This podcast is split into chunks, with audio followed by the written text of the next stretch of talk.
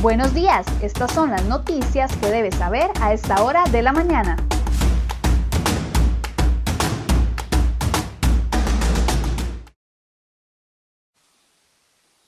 7 con 21 minutos de la mañana, muy buenos días, gracias por acompañarnos en Cere Hoy Noticias. Vamos de inmediato con las informaciones que hemos preparado el día de hoy para ustedes, recordándoles que la ruta 32, el paso por el Surquí, amanece cerrado debido a las lluvias que se han presentado en las últimas horas. También han habido inundaciones y casas anegadas. Más adelante vamos a estar ahondando en esto. Mientras tanto, nuestras noticias de última hora.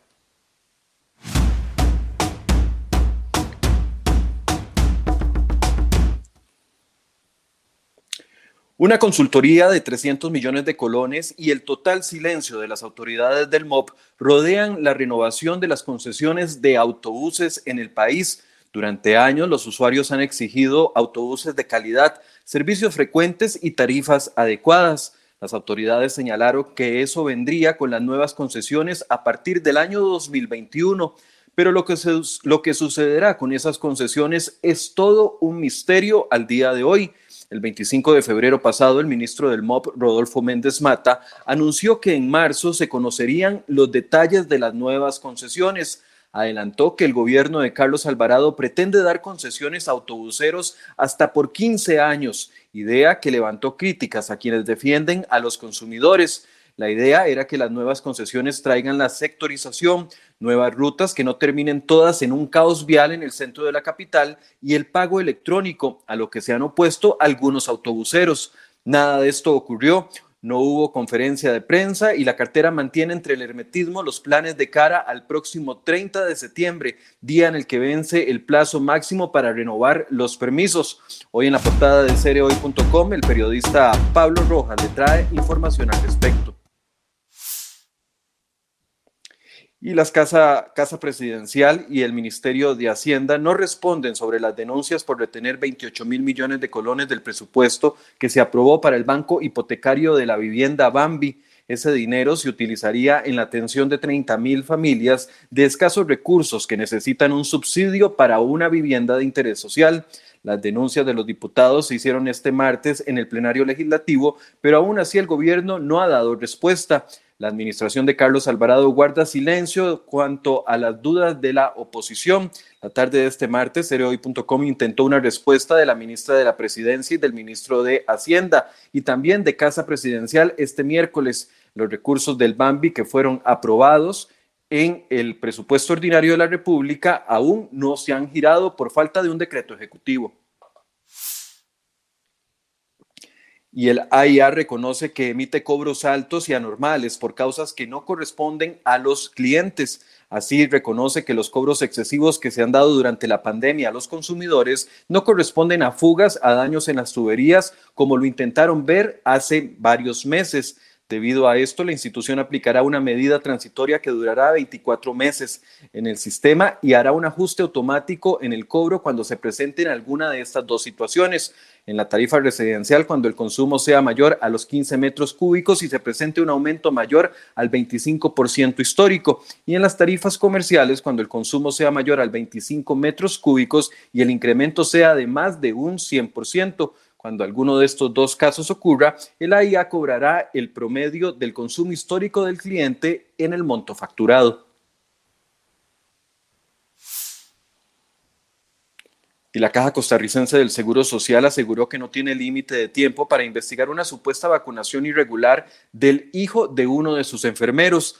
Al hombre de 30 años que vive en Montes de Oca le colocaron la primera dosis de la vacuna en enero en el Hospital Psiquiátrico de Pavas, aunque no le correspondía. El hombre pertenece al grupo 3 que será vacunado hasta finales de este año. Sin embargo, le colocaron esa primera dosis y perdió la cita de la segunda dosis porque salió del país. Al regresar pidió la segunda dosis y no se la colocaron y por eso acudió a la sala cuarta para exigir la vacunación. En lugar de darle la razón, la sala cuarta exigió a la caja una investigación interna, a pesar de que el hombre argumentó que le habían hecho un trasplante de hígado en el pasado.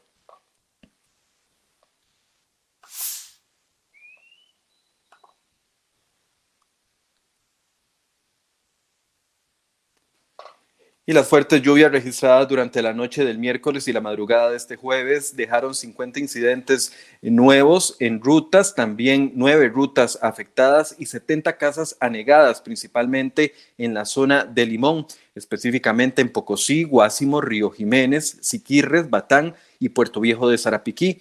Además, en Guásimo se evacuaron a 20 personas afectadas por el anegamiento en la Afriquita, Calle Lila, en las cercanías del puente se han reportado crecidas en los ríos Bananito, Banano, Reventazón, Chirripó, Zixaola, Barbilla y Zarapiquí. Para este jueves se esperan que las condiciones lluviosas se mantengan en el país y la ruta 32 permanece cerrada hasta nuevo aviso por un derrumbe en el túnel Surquí. Además, este miércoles detuvieron al noveno sospechoso de participar en un chat con contenido pornográfico infantil. El sujeto de 24 años de apellido Montero fue capturado en Guanacaste cuando estaba de vacaciones en las afueras de un hotel. Él es vecino de Cartago y se allanó su casa, según información de las autoridades. El OIJ detuvo a ocho hombres más, entre ellos está un funcionario del Poder Judicial y dos empleados municipales. Al parecer, estos sujetos tenían un chat telefónico que compartían contenido de abuso sexual infantil de hombres y mujeres entre los 9 y los 17 años de edad.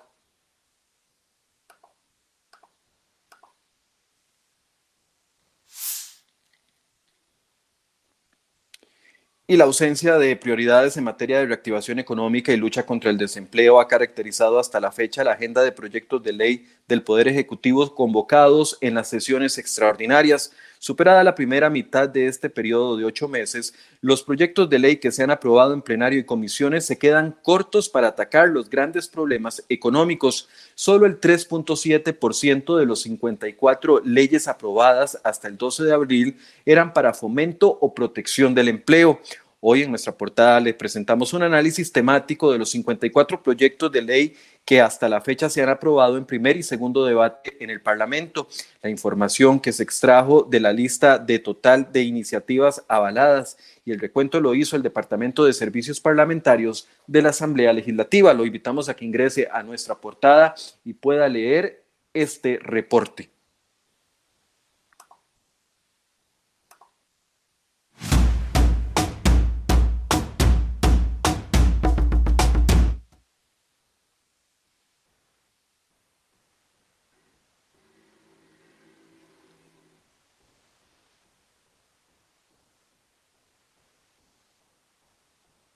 Y un grupo de ocho diputados impidió que el plan de empleo público siguiera su trámite como prioridad, eso sí, discutiendo también otros proyectos de ley urgentes. Este miércoles los legisladores rechazaron una moción que pretendía modificar su agenda para las sesiones de la próxima semana. La idea era que se dedicara parte de las sesiones a despejar las 84 mociones pendientes a la ley de empleo público y otra parte de la sesión a proyectos pendientes. En respuesta al rechazo a la moción, la presidencia retiró de la agenda legislativa los 181 proyectos que había convocado el lunes anterior y dejó en la lista solamente el plan de empleo público.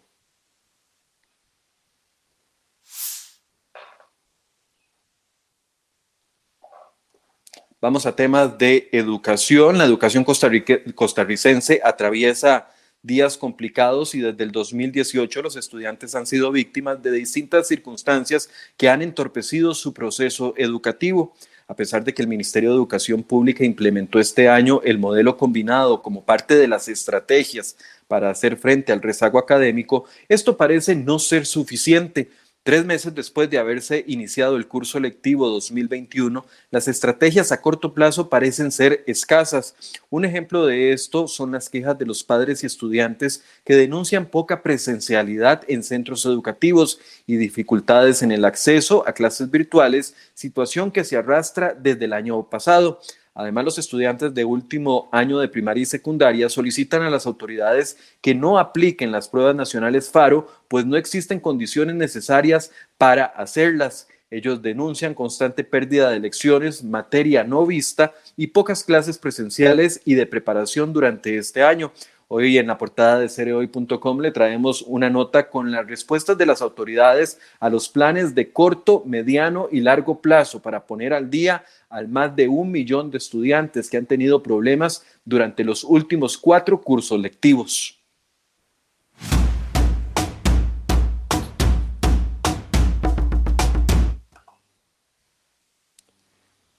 y los magistrados de la Sala Constitucional rechazaron una acción de inconstitucionalidad contra la ley 9851 que exonera a las zonas francas del pago de algunos impuestos.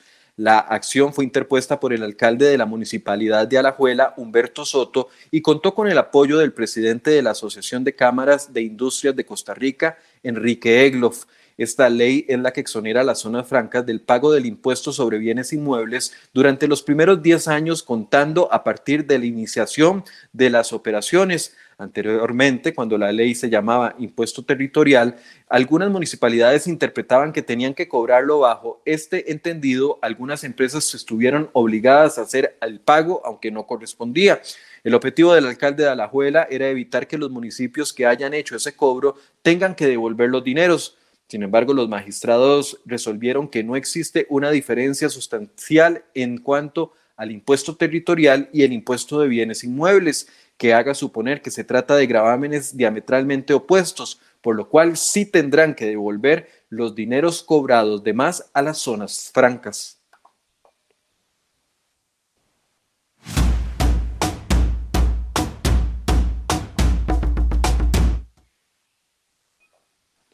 Bueno, y volvemos a hablar de vacunas porque la directora de la Organización Panamericana de la Salud aseguró que la vacunación por sí sola no va a detener el aumento de contagios que se están viviendo actualmente con esta tercera ola.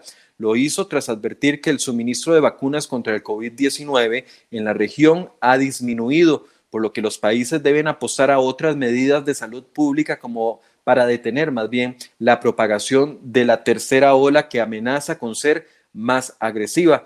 Ella dijo que para la mayoría de los países las vacunas no van a detener la ola de la pandemia y no hay suficientes vacunas disponibles para proteger a todo el mundo en los países de mayor riesgo.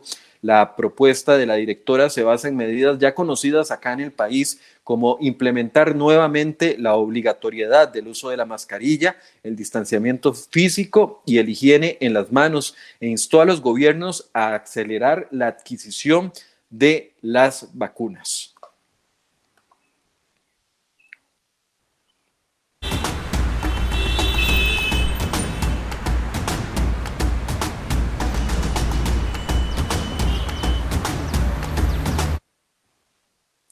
Bueno, mientras hacemos un recorrido por las condiciones del tránsito en distintos puntos de del país, les recuerdo que si usted tiene que transitar hacia la zona del Caribe, Está cerrada desde ayer a las 6 de la tarde la ruta 32, el paso específicamente por la zona de El Surquí, por el Parque Braulio Carrillo. Así que es mejor que busque una ruta alterna. Las lluvias están generando problemas. En este momento continúa lloviendo fuerte y esas condiciones de tránsito y también del tiempo se van a mantener durante el día, así que es mejor que tome precauciones. Mientras tanto, saludo, mientras vemos otras cámaras en otros puntos del país, voy a saludar a las personas que nos acompañan esta mañana, a Leonel Vanegas, a Mari SJ, que dice que los plazos de ley son cortos, pero que sí existen.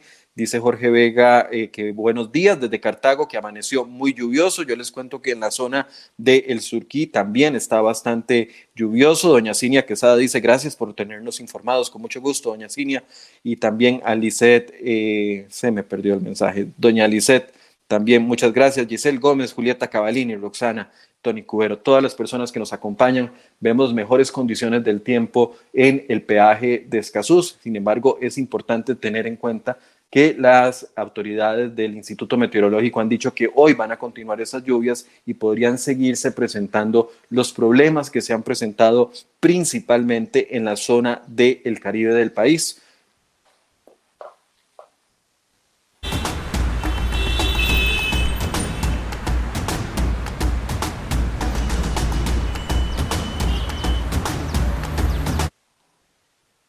Viene al ser las 7 con 40 minutos de la mañana, con 35 minutos de la mañana, más bien cerramos este resumen de noticias. Los invito para que se conecten con nosotros en el programa Enfoques a partir de las 8 de la mañana. Como hemos venido cubriendo el tema político, hoy va a ser mucho movimiento, va a haber mucho movimiento, eh, principalmente en el Partido Liberación Nacional y también en la Unidad Social Cristiana. Ayer ¿De dónde salen esos 40 millones que le están cobrando a los precandidatos de la Unidad Social Cristiana para inscribirse y poder participar a nivel interno para ser el candidato presidencial? Bueno, vamos a conversar con uno de los precandidatos y también sobre la crisis interna que vive la Unidad Social Cristiana y cómo planea darle la cara al país como candidato si es que fuera electo. Así que los invito a que se conecten con nosotros a partir de las 8 de la mañana. Muy buenos días.